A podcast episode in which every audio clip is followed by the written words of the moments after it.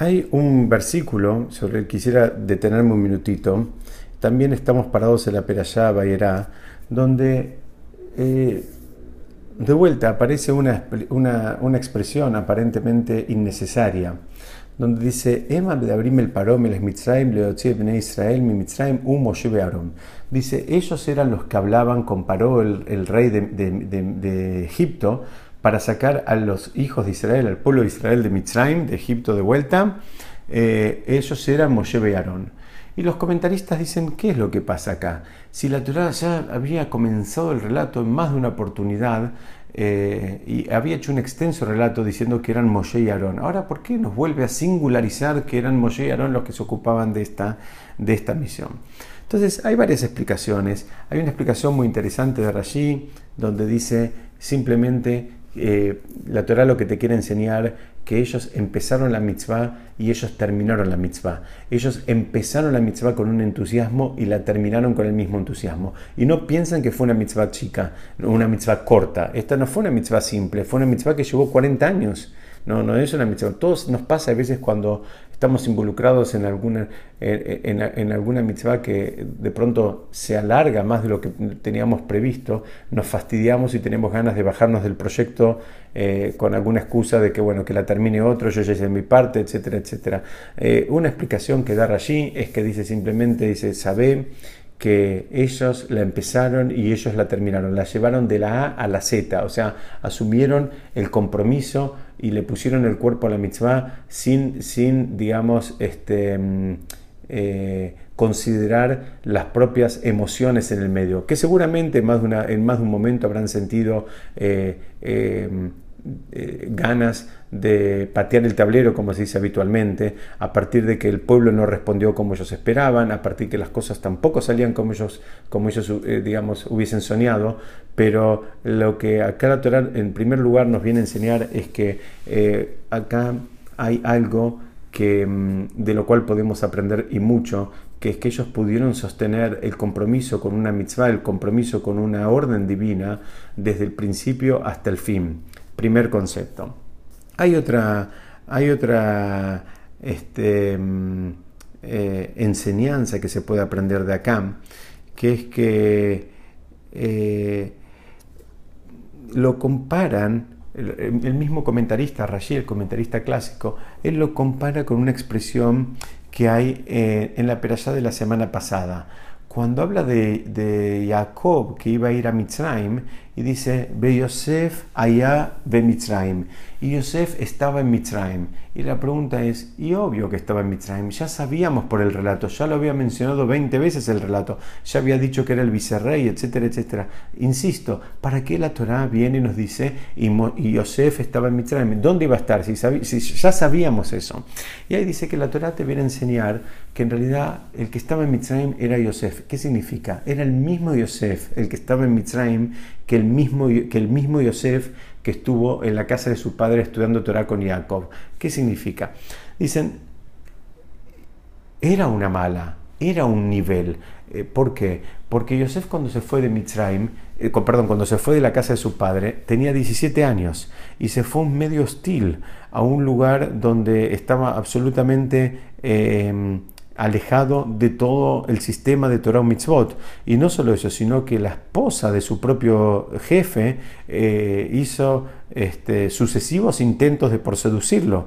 Entonces, eh, explican, dice, eh, de, la, mm, dice Rashi, dice, lo que te quiere enseñar acá y por eso, vuelvo, por eso el Pasuk al principio lo menciona a Aarón y a Moshe, y él hace un paralelismo con el tema, digamos, con, con, con, con la eh, eh, citación de que de Yosef estaba en Mitzrayim, donde aparentemente las dos veces está dando la Torah información redundante. Dice, no, de las dos puedes aprender lo mismo, hay un paralelismo.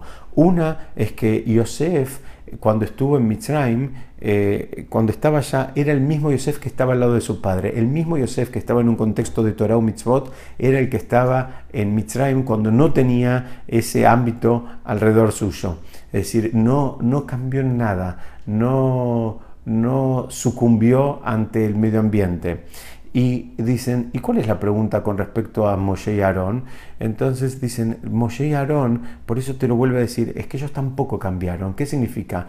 Moshe y Aarón eran dos personas que tuvieron, digamos, eh, el rol más protagónico que una, alguna persona alguna vez tuvo sobre la tierra. Ellos estaban en contacto permanente con Dios, por un lado, eh, y por el otro lado estaban en contacto permanente con el faraón, que era la persona más eh, poderosa de la época. Entonces, era, es muy probable, dicen, es muy probable cuando una persona ocupa cargos de tanto protagonismo y tan importantes, en, en este caso de Moshe y Aarón, en relación a los dos mundos, al mundo terrenal y al mundo espiritual, que la persona se la pueda creer, que la persona se pueda, eh, digamos, enorgullecer, se pueda sentirse eh, superior a los demás. Entonces la Torah viene y te dice, no, no, no, los que hablaban eran Moshe y Aarón, eran los mismos Moshe y Aarón del principio y que del final y en el medio, siempre fueron los mismos, no se marearon.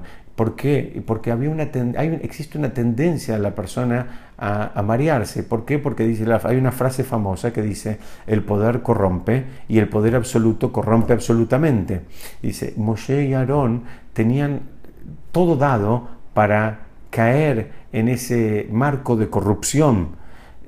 Eh, y no lo hicieron. Y eso es lo que la Torah viene a decir. Por eso la Torah de vuelta es como que para un poquito el relato y singulariza que los que hablaban eran Moshe y Aarón. De la misma manera que en, la, porción de la semana anterior singulariza que Yosef estaba en Mitzrayim, queriéndote enseñar que así como uno no cambió, el otro no cambió. Pero, insisto, los comentaristas todavía les molesta un poco esta pregunta o esta explicación, porque dicen, bueno, que, que, que Yosef no haya cambiado teniendo 17 años y siendo un jovencito y siendo tentado por una mujer, es, algo, eh, digamos, eh, digno de ser alabado. Ahora que Moshe y Aarón eh, en alguna medida no cambien, algunos dicen, ¿por qué lo ves así? Dice, ellos ya tenían 80 años en este momento.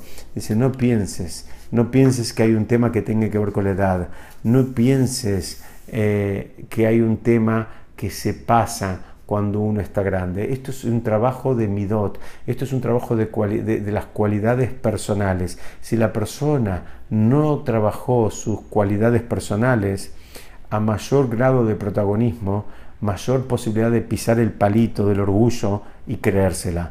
Entonces, acá es lo que la Torah nos viene a enseñar. Puso en el mismo nivel a un muchacho de 17 años y a un muchacho y a un, hombre, a un hombre o a unos hombres, porque los dos tenía, estaban en sus 80, a, dos en sus 80 años. ¿Por qué? Porque la tentación es la misma y la, y la posibilidad de tropezar es la misma. Y eso es lo que podemos aprender acá. Acá lo que podemos aprender es que Moshe quedó, junto con Aarón, quedaron políticamente intachables. No tropezaron, no se marearon, no se la creyeron, a pesar que, como dijimos hace unos minutos, estaban en un lugar eh, sumamente protagónico, en, tanto en el plano material como en el plano espiritual. Entonces, ese poder absoluto que ellos tuvieron estaba en buenas manos.